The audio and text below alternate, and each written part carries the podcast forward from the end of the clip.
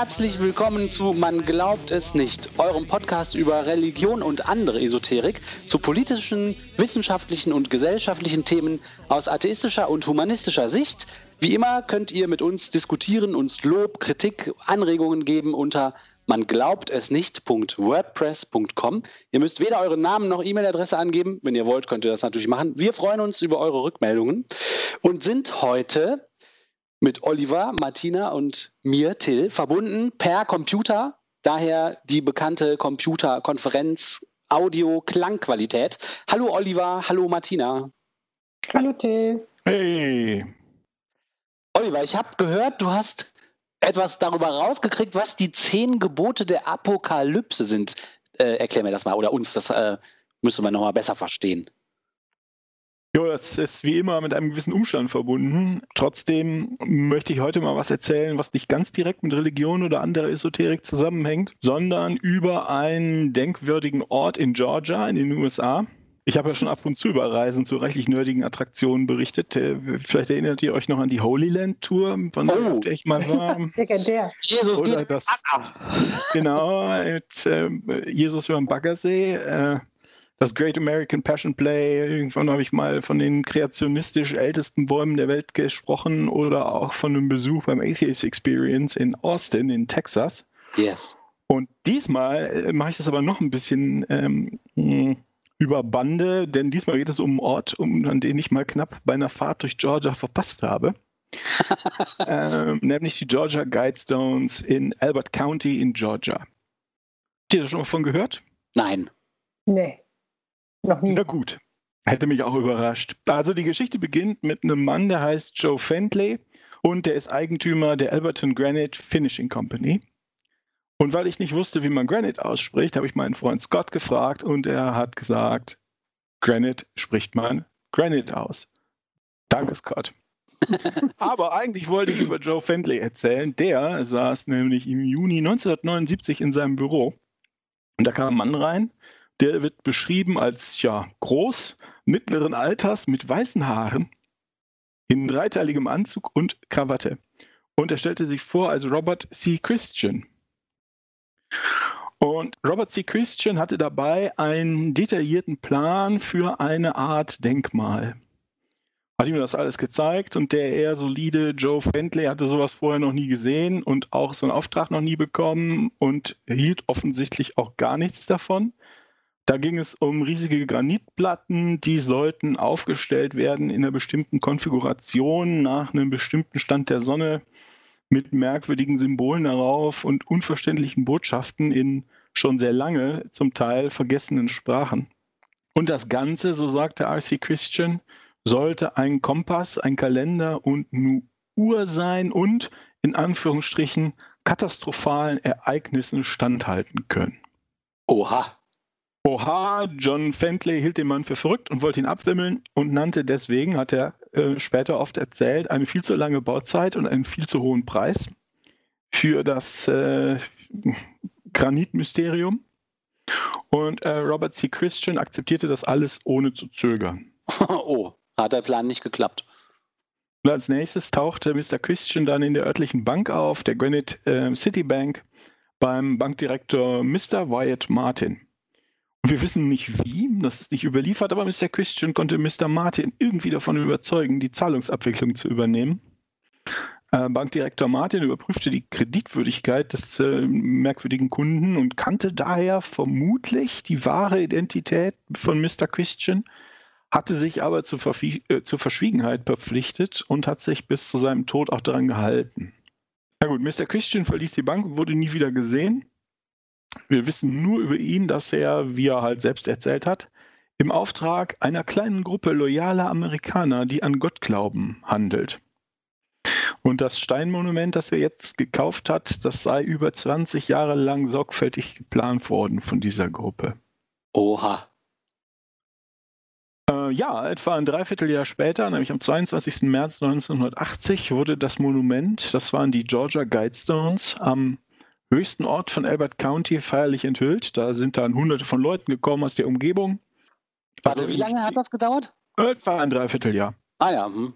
Äh, In Georgia gibt es nicht vielleicht nicht allzu viel zu sehen. Das ist halt also kein Wunder, dass ganz viele Leute gekommen sind. Also die Georgia Guidestones, ja, wie soll man das beschreiben? Es gibt vier große Steinblöcke aus Granit, die einen halben Meter mal zwei Meter mal fünf Meter groß sind. Also es ist äh, ein, ein äh, Verhältnis von 1 zu 4 zu 10, was, wie Science-Fiction-Fans wissen, schrecklich falsch ist. Und äh, diese vier äh, Steinblöcke sind mit etwas Abstand voneinander aufgerichtet auf ihren Stirnseiten, so vage X-förmig äh, angeordnet. Und in der Mitte zwischen den Blöcken steht so eine Art Säule. Und obendrauf, diese fünf Elemente verbindend, ist nochmal ein Steinblock von 0,5 mal 2 mal 3 Metern. Wie so ein Deckel, ne? Wie so eine Art Deckel, genau. Und neben dieser ja, Konfiguration ist noch eine große Steintafel auf dem Boden eingelassen mit äh, in Anführungsstrichen Erläuterungen. So, ist das schon alles? Nein. Es gibt auch eine Menge hochinteressante Inschriften. Auf den großen Blöcken sind zehn Gebote eingraviert, und zwar jeweils in Englisch, in Spanisch, in Swahili, in Hindi, in Hebräisch, in Arabisch, in Altchinesisch und in Russisch. Ach. Äh, jeweils auf jeder Seite äh, in einer Sprache. Es sind aber nicht die zehn Gebote, die man so kennt, sondern es sind zehn Gebote für die möglicherweise in einer spezifischen Zeit mal nützlich sein könnten. Das erste Gebot ist, halte die Menschheit unter 500 Millionen in andauerndem Gleichgewicht mit der Natur. Zweitens, vereine die Menschheit mit einer neuen Sprache. Drittens, steuere die Fortpflanzung weise, um Tauglichkeit und Vielfalt zu verbessern. Viertens, beherrsche Leidenschaft, Glaube, Tradition und alle Dinge mit gemäßigter Vernunft. Wo sind wir jetzt bei fünftens, ne? Mhm. Ich kann zählen wie ein Ochse. Fünftens. Schütze Menschen und Nationen durch faire Gesetze und gerechte Gerichte. Sechstens. Lass alle Nationen ihre eigenen Angelegenheiten intern regeln und internationale Auseinandersetzungen vor einem Weltgericht beilegen. Hm. Siebtens. Vermeide kleinliche Gesetze und unnütze Beamte. Achtens. Schaffe ein Gleichgewicht zwischen den persönlichen Rechten und den gesellschaftlichen Pflichten. Neuntens. Würdige Wahrheit, Schönheit, Liebe bei der Suche nach Harmonie mit dem Unendlichen. Und zum Schluss, sei kein Krebsgeschwür auf dieser Erde. Lasse Raum für die Natur. So das steht auf den großen Flächen, auf den Kanten steht, in Altgriechisch, in babylonischer Keilschrift, in Sanskrit und in ägyptischen Hieroglyphen. Lasse diese Steine Leitsteine für ein Zeitalter der Vernunft sein. Let these be guidestones to an age of reason. So, dann gibt es noch eine Steintafel auf dem Boden. Äh, da steht in, wie ich finde, holprigem Englisch, das habe ich jetzt mal stilwahrend übersetzt. Erstens, Kanal im Stein zeigt himmlischen Pol. Zweitens, horizontaler Schlitz zeigt jährliche Reise der Sonne. Drittens, Sonnenstrahl durch Deckstein markiert Mittagszeit über das Jahr hinweg. Dann steht da noch was zu den Sponsoren. Es wird wieder äh, von einer kleinen Gruppe Amerikaner, die ein Zeitalter der Vernunft suchen, gesprochen. Es gibt einen äh, Schreibfehler im Wort Pseudonym, das als Pseudonym geschrieben wird. Und es steht ein Satz, Zeitkapsel platziert sechs Fuß unter diesem Ort am. Lücke, zu öffnen am Lücke. ja, was okay. meint ihr? Was ist davon zu halten? Das hört sich ganz schön schwachsinnig an. Aber gut gemeint, sicherlich. Time Capsule. Tja. Da hatten bestimmt Leute das Gefühl, sie haben das Große und Ganze im Blick und wollten was unheimlich Monumentales machen. Und es ist in Wahrheit wahrscheinlich einfach nur Hirngespinste und Geschwurbel. Und das kam dann dabei rum, meinst du? Ja. Also es gibt natürlich allerlei Theorien und Spekulationen und Putsch. Äh, Theorien darf ich wieder nicht sagen, aber es gibt sie trotzdem. Verschwörungstheorien über Ursprung. Erzählungen. Äh, Verschwörungsideen. Na gut, na gut, na gut. Es gibt also allerlei Verschwörungserzählungen über Ursprung und Botschaft der Steine. Insbesondere, das kann man sich vorstellen, Albert County in Georgia liegt mitten im US Bible Belt von christlicher Seite. Die Christen drehen frei, wenn die sowas sehen. Und insbesondere die beiden Botschaften, halte die Menschheit unter 500 Millionen und steuere die Fortpflanzung weise, sind natürlich Beweis dafür, dass es ganz üble Pläne gibt. Hier mhm. soll also die zu Milliardengröße, weil viele sind wir im Moment 8,5 Milliarden, damals waren es wahrscheinlich eher so 6 Milliarden, 1980. Naja, jedenfalls soll hier die zu Milliardengröße angewachsene Menschheit auf maximal 500 Millionen begrenzt werden. Das heißt ja wohl offensichtlich, dass ein Großteil der Menschheit eliminiert werden soll, um einer neuen Elite Platz zu machen, die offensichtlich Kontrolle über einfach alles ausüben will. Ja. Von der Fortpflanzung über die Gesetze bis hin zur Sprache. Und ja. deshalb die Frage, die sich so die, ähm, ich habe viele, viele Blogs gelesen und Internetartikel, wo sich die Leute zu Wort gemeldet haben, die besorgten Christen, die fragen sich, die, die Hauptfrage, die über allem schwebt, soll mit diesen Steinen die Apokalypse, wie sie in der Bibel vorhergesagt wird, äh, eingeleitet werden? Eingeleitet werden? Aha. Hm. Und falls das so sein sollte, fragen sich die Christen, wer sind denn die Hintermänner? Und äh, was ich ganz hübsch fand, die Meinungen dazu lassen sich schön anhand der Schmierereien auf dem Denkmal nachvollziehen. Die, äh, der, die erste Gruppe der Schmierereien, die immer mal wieder auftaucht und die, die dann die Alberton Granite Finishing Company mühsam wieder äh, in, in, schöner Regelmäßigkeit wieder, wieder löscht, wieder, wie sagt man denn, wegputzt. Äh, die erste Gruppe dieser Schmierereien ist der Meinung, es sind die Satanisten. Ah. Schon während der Enthüllungszeremonie, also 1980, erklärte ein lokaler Pastor, die Steine seien ein, ein Altar für Sonnenanbeter, Kultisten und Satanisten. Dann ja. gibt es ein, ein düsteres Raunen auf dem Schlussstein, würden also Opfer an den Teufel dargebracht. Davon zeugen angebliche Blutflecken, die fotografiert worden sind. Ah ja, die habe ich auch hier unter den Bildern bei Dings gefunden, tatsächlich. Mhm. Ähm, christliche, christliche Aktivisten sagen, und ein christlicher Aktivist meinte, sich äußern zu müssen, die Steine müssen in Millionen Stücke zerschlagen werden. Die Trümmer müssen für Bauprojekte verwendet werden. ja. Aber die Angriffe der Christen blieben bislang erfolglos. Äh, weil die Steine zu robust zum Kaputtschlagen sind. Wir erinnern uns, die mussten laut RC Christian ja eine Katastrophe überstehen können. Mhm. Deshalb schmieren sie sie immer nur voll. You will not succeed. Jesus will beat you, Satan. Oder das Council of Foreign Relations wird vom Teufel geführt. Ja. Also, erste Hypothese, die Satanisten haben das dahingestellt. Zweite Hypothese, es sind die Freimaurer. Ah. Weil gute Christenmenschen sehen ja überall bösartige Freimaurer am Werk. Ähm, so auch hier. Und es gibt auch Beweise dazu. Zum Beispiel Alberton County. Alberton County ist benannt nach Samuel Alberton, Freimaurer. Ah. Und da habe ich eine Webseite gefunden, fand, fand ich großartig. Albert war 1785 auch der letzte Provinzgroßmeister der ersten englischen Provinzgroßloge in Georgia. Hier ist die Wahrheit, wie ich sie kenne. Provinzgroßlogen?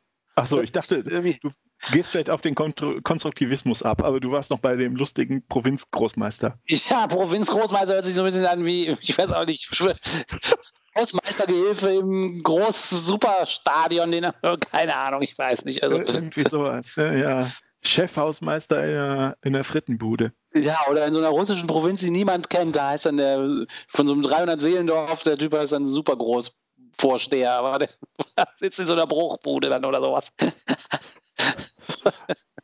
Du bist nicht, nicht respektvoll genug. Okay, super. Also, hier ist die Wahrheit, wie ich sie kenne. Die Georgia Guidestones wurden von Freimaurern gebaut. Die Leitsteine wurden aus mehreren Gründen in Albert County gebaut. Ein Grund, Alberton, die Stadt, wurde von Freimaurern gegründet. Schließlich liegt Albert County am östlichen Rand des Kontinents. Dies ist für Freimaurer sehr bedeutsam, da die Sonne im Osten aufgeht. Ähm, ich sollte an dieser Stelle vielleicht anmerken, dass die Bavage im Osten des Kontinents liegen, aber der Standort der Steine ist ungefähr 300 Kilometer von der Küste weg. Ja, okay. Aber nochmal, dies ist für Freimaurer sehr bedeutsam, da die Sonne im Osten aufgeht. Es ist allgemein bekannt, dass Maurer die Sonne und ihren Aufgang als metaphorisch göttlich betrachten. Aber nur Maurer. Deshalb war Albertons Partnerstadt über 20 Jahre lang Murray, Japan, das Land der aufgehenden Sonne. Was? Ah. Das hängt ja alles überhaupt nicht zusammen.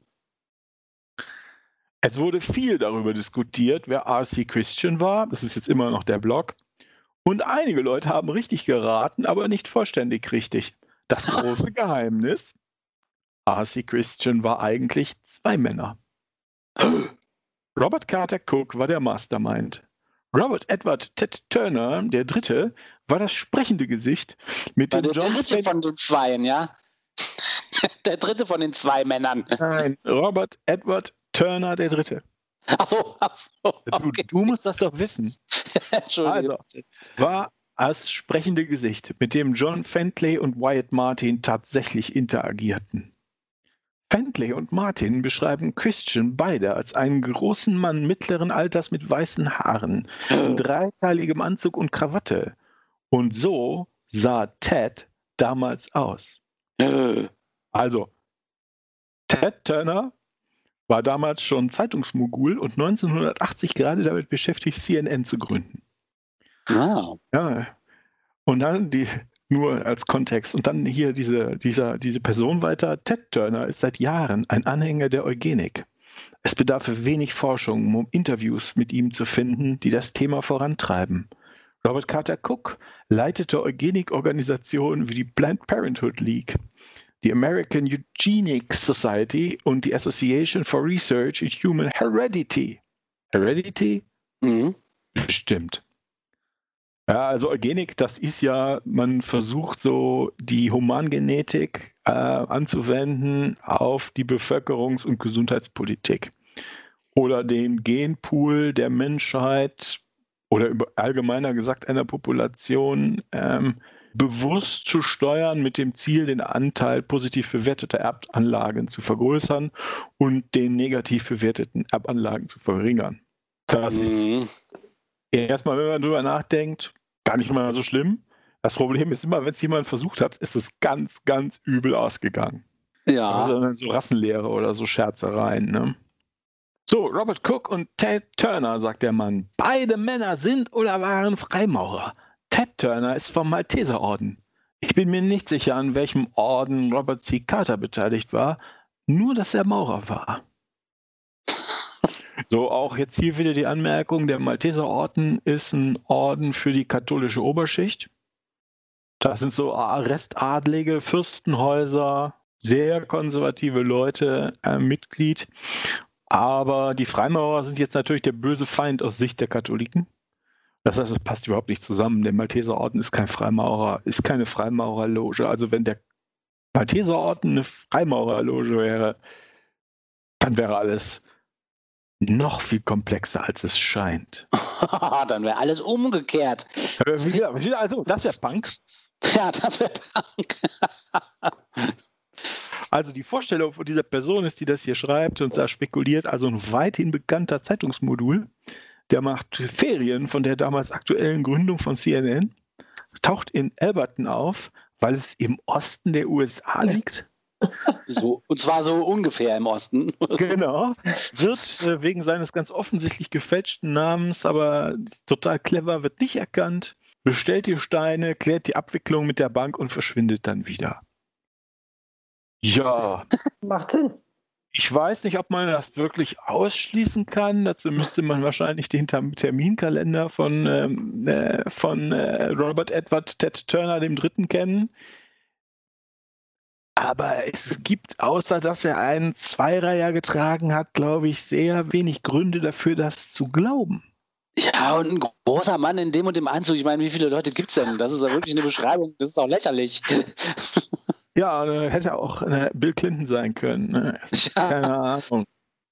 So, was vage für Freimaurerei spricht, ist, äh, was fand ich, aber wirklich nur vage, ist die Formulierung von einer Gruppe von Amerikanern, die an Gott glauben. Typischerweise würden amerikanische Christen, also 90 Prozent der US-Amerikaner, sagen, who accept Jesus as their Savior. Und die interessieren sich kaum für Gott, die interessieren sich nur für ihren Jesus. Mhm. Und das könnte ein Zeichen für Freimaurerei sein. Ne? Dann wieder der Name Christian, der ja offensichtlich ein Pseudonym ist, wie wir wissen. Stand ja sogar auf den Steinen, wäre ein Hinweis dagegen. Ich weiß es nicht. Mhm. So, also es gibt auch die Idee, äh, die fast bewiesene These, es sind die Rosenkreuzer. Das ist verwandt mit, es sind die Freimaurer oder es waren die Illuminaten, das gibt es auch natürlich auch immer wieder, also das waren die Rosenkreuzer. Der Haupthinweis, den die äh, Proponenten dafür haben, ist der Name R.C. Christian, The Rose Cross Christian. Ah, also offensichtlicher Hinweis auf Christian Rosenkreuz, den angeblich Gründer des Ordens der Rosenkreuzer. Ah. Ich weiß nicht, seid ihr mal über die Leute gestolpert? Nein, aber den, den Namen habe ich schon mal irgendwo gehört, Rosenkreuzer. Bei das Foucault'sche Pendel von Umberto Eco kommen die alle vor. ja, das stimmt. Also ich wollte immer mal eine Folge machen über die Rosenkreuzer. Äh, dann habe ich mich da versucht einzulesen, aber das Problem ist, die sind historisch so schwer zu fassen. Christian Rosenkreuz ist wohl eine literarische Figur aus dem siebten Jahrhundert, also ein Charakter in einem Buch, ja, wie Harry Potter. Oliver, was redest du denn da? Christian Rosenkreuz ist zwar eine literarische Figur, aber doch nicht aus dem siebten Jahrhundert, sondern aus dem siebzehnten. Vorlesen müsste man können. Na gut, mach mal weiter. Ähm, und Ende des 18. Jahrhunderts wurden dann Geheimgesellschaften modern. Und im Umfeld der Freimaurer gründeten sich dann ja erste, jetzt sage ich mal, historisch fassbare Rosenkreuzergruppen. Und wenn ich Geheimgesellschaften sage, das habe ich hier auf meinem, auf meinem Outline in Anführungsstrichen geschrieben. Ähm, das war das Zeitalter der Aufklärung und Organisationen von Bürgern wurden damals von der Obrigkeit und von der Kirche äußerst misstrauisch beäugt. Und eine Geheimgesellschaft war damals einfach nur der Gegensatz zu einer eingetragenen Gesellschaft, einer öffentlichen Gesellschaft. Ah. Das heißt, eine Geheimgesellschaft war ein Verein, der nicht staatlich eingetragen war im Vereinsregister. Die waren oft weithin bekannt, äh, dass es die gab. Die haben sich dann im Kaffeehaus getroffen oder sowas. Also es waren nicht Leute in Zipfelkapuzen in irgendwelchen Kellern. Haben die vielleicht auch mal gemacht, aber eigentlich nicht. Das waren Leute, die halt nicht ein eingetragener Verein sein konnten, weil das hat der Staat nicht so gern gesehen. Ja. Mh. Das Analogon dazu ist der Geheimrat als Titel. Das ist ja auch niemand, der in irgendwelchen Kellern rumläuft, sondern das war ein mittlerer Beamtentitel. Ja, genau.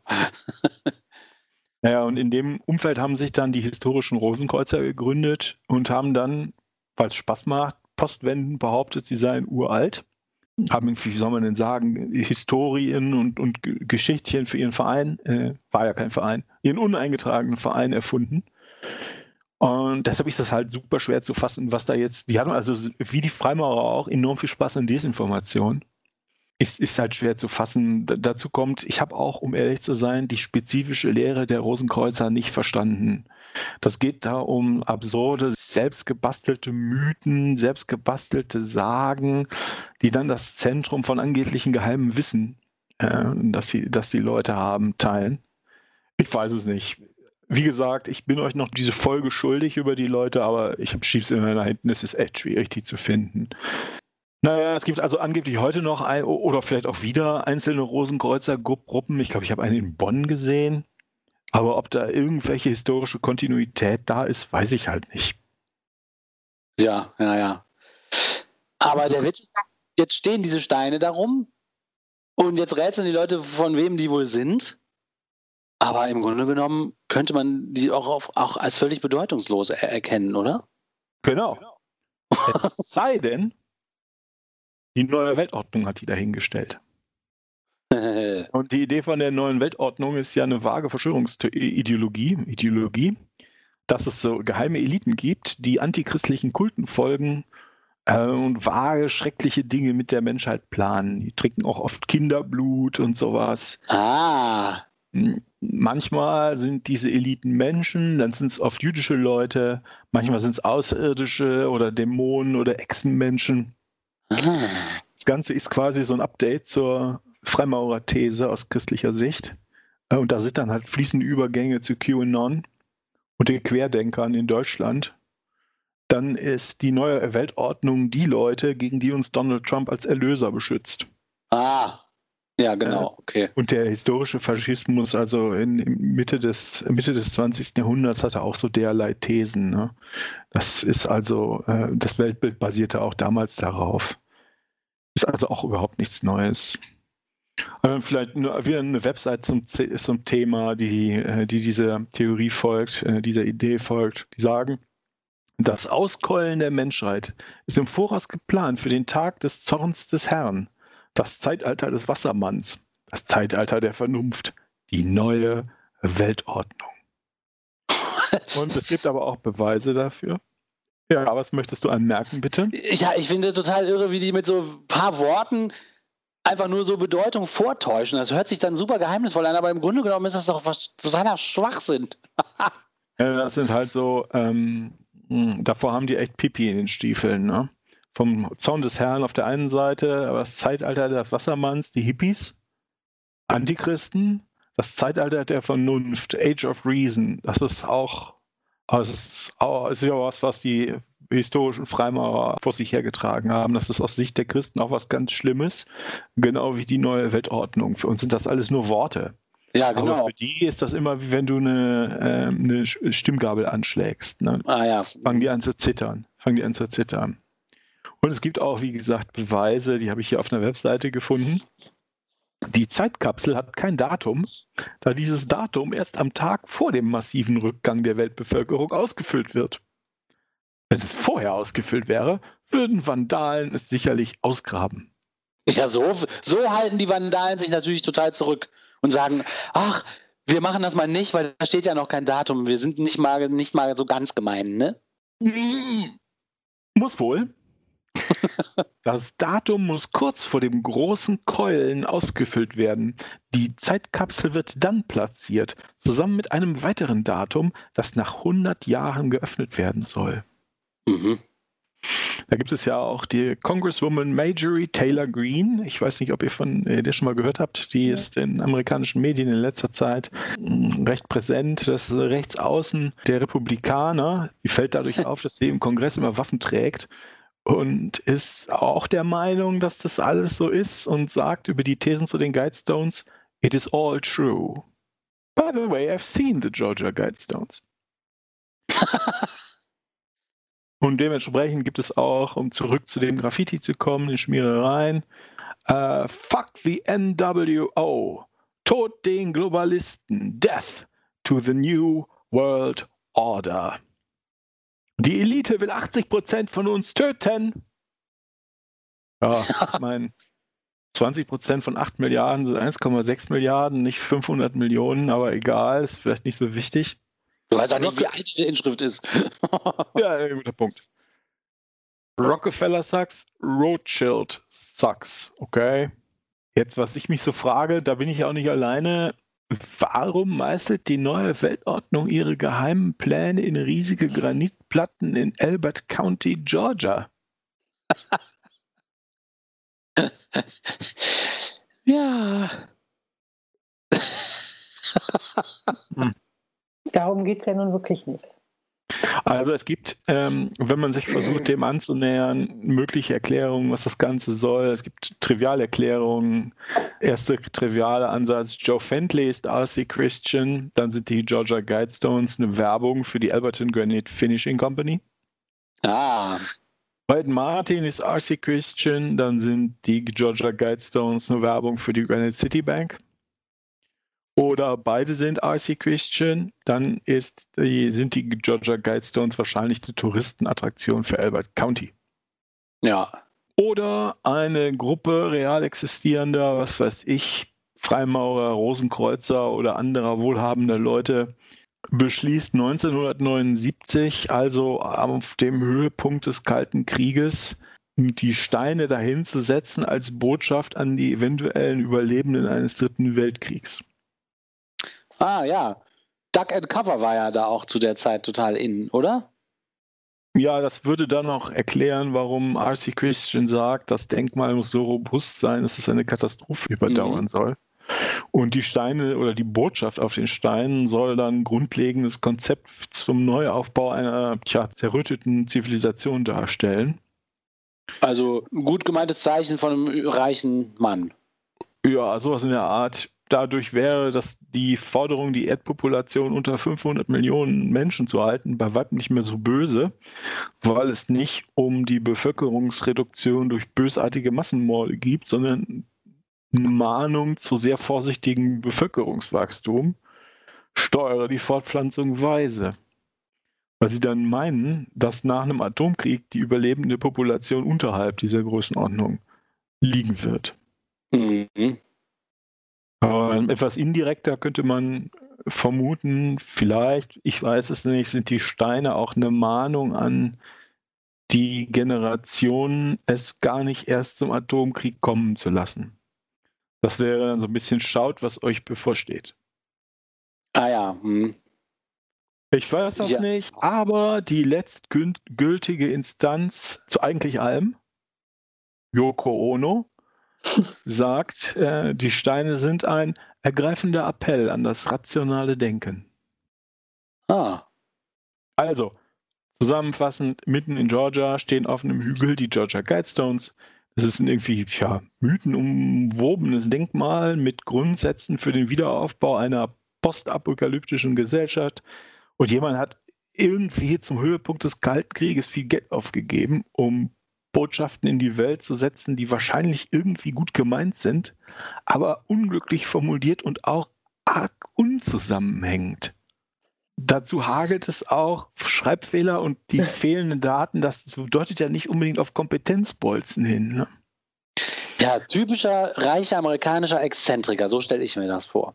Ja, so stellst du dir das vor. Die Christen stellen sich vor, es ist Satan, die Freimaurer, Rosenkreuzer oder die neue Weltordnung aus irgendwelchen Gründen an Werk, die ihre streng geheimen, bösartigen Pläne auf riesige Steine mitten in Georgia meißelt. Aber wahre Hintergründe kennen wir nicht, die können wir nur vermuten. Ja, liebe Hörerinnen und Hörer, wenn ihr mal durch Georgia kommt und die Steine besucht, meldet euch mal bei uns und sagt uns, wie es war. Ja, macht mal ein Selfie mit euch vor den Steinen. ja, ich finde das irgendwie irre, wie so ein einfaches Ding, so ein paar Steinplatten mit so ein bisschen vage formulierten irgendetwas Sätzen, so total dazu geeignet sind, dass alle möglichen Leute da so super große Bedeutung und Wichtigkeit reinlesen und dass dann da Webseiten sich drum ranken, die das alles in irgendwelchen Kontext setzen. Und Tausende von Webseiten. Tausende. Ja, also das ist doch ein irres Phänomen. Eigentlich sind nicht die Steine das Phänomen, finde ich, sondern wie schnell sich alle mögliche Bedeutung auflädt oder da drauf projiziert wird. Ja, genau. Und auch, dass sie, ähm, das ist die ganze Kritik, wenn man das so sagen soll, äh, kommt ja alle von christlicher Seite. Und wie sehr das für die ein Dorn ist, den die spüren. Dass da was steht, was so nicht allzu sehr, aber schon ein wenig an ihren eigenen Lehren vorbeigeht. die zehn Gebote sind ja nicht mehr oder nicht weniger schwachsinnig als die zehn Gebote in der Bibel. Nö. Und das können, genau. Und, und die Christen so, ah, Satan, wir müssen es verbrennen. Also, geht nicht, ist Granit. Wir müssen es zerschlagen, geht auch nicht, ist Granit. Wir müssen es zumindest vollschmieren. Ja, so wahrscheinlich wäre das auch passiert, wenn die einfach weiße Steine hingestellt hätten, ne? Wo nichts draufsteht? Ja. Ja, kann gut sein. Kann gut sein. Vor allen Dingen ist es in den USA mittlerweile ja äh, schöne Tradition auf sämtlichen äh, State Capitals, also da die, die Sitze von den Staatsregierungen immer in den Park riesige äh, Steinplatten mit den zehn Geboten reinzustellen. Ne? Äh, das ist zwar verfassungsmäßig untersagt, aber sie probieren es ja trotzdem immer wieder. Ah, aber Oliver, das ist Punk. Das ist Punk. Das meinte der Mann eben in dem Bro-Podcast. Mhm. Einfach mal machen, ne? Machen ist Macht. Ja. Das ist Punk. Der Broadcast, ich musste auch dran denken, der hätte wahrscheinlich auch ähnliche zehn Gebote zustande gekriegt. Weißt du, die so zum Teil, also kann man sagen, das ist ja ganz vernünftig. Hey, seht mal zu, dass es nicht wieder zu einer Überbevölkerung kommt. Super. Jetzt vereine die Menschheit in einer neuen Sprache, da denkt man schon, wir haben doch schon so viele Sprachen. Was soll das denn? Und dann aber dazwischen zu schreiben, sowas wie vermeide kleinliche Gesetze und unnütze Beamte. Sind die offensichtlich von der FDP, die Leute, die das dahingestellt haben? Da hat sich einer drüber geärgert einfach. Ne? Ja, genau, genau, genau. Das, war, also diese Beamte, das müssen wir auch dazu schreiben. Doch, doch, wir müssen das dazu schreiben. Das nervt doch einfach. Der, der war genervt und hatte genug Geld, das da hinzuschreiben. So, ja, und das kommt dann dabei rum. Und die Christen drehen völlig frei. Aus Angst. Schön. So, das waren die zehn Gebote für die Apokalypse. Herrlich, herrlich. Aber wenn das mal einer in 1000 Jahren findet, ne? oder 500, dann ist das das neue Stonehenge. Es heißt auch The American Stonehenge. Aha, so sieht, es sieht auch so aus. Also äh, ansatzweise. Und dann schauen wir mal, wer dann zuletzt lacht. Bishops on the run. The Pope is dead. The Vatican call. The Pope is on fire. The Pope is on fire. The Pope is on fire. The Vatican call. The Pope is on fire. The Pope is on fire. The Pope is on fire. Everyone's in trouble now. Everyone's in trouble now. Fire,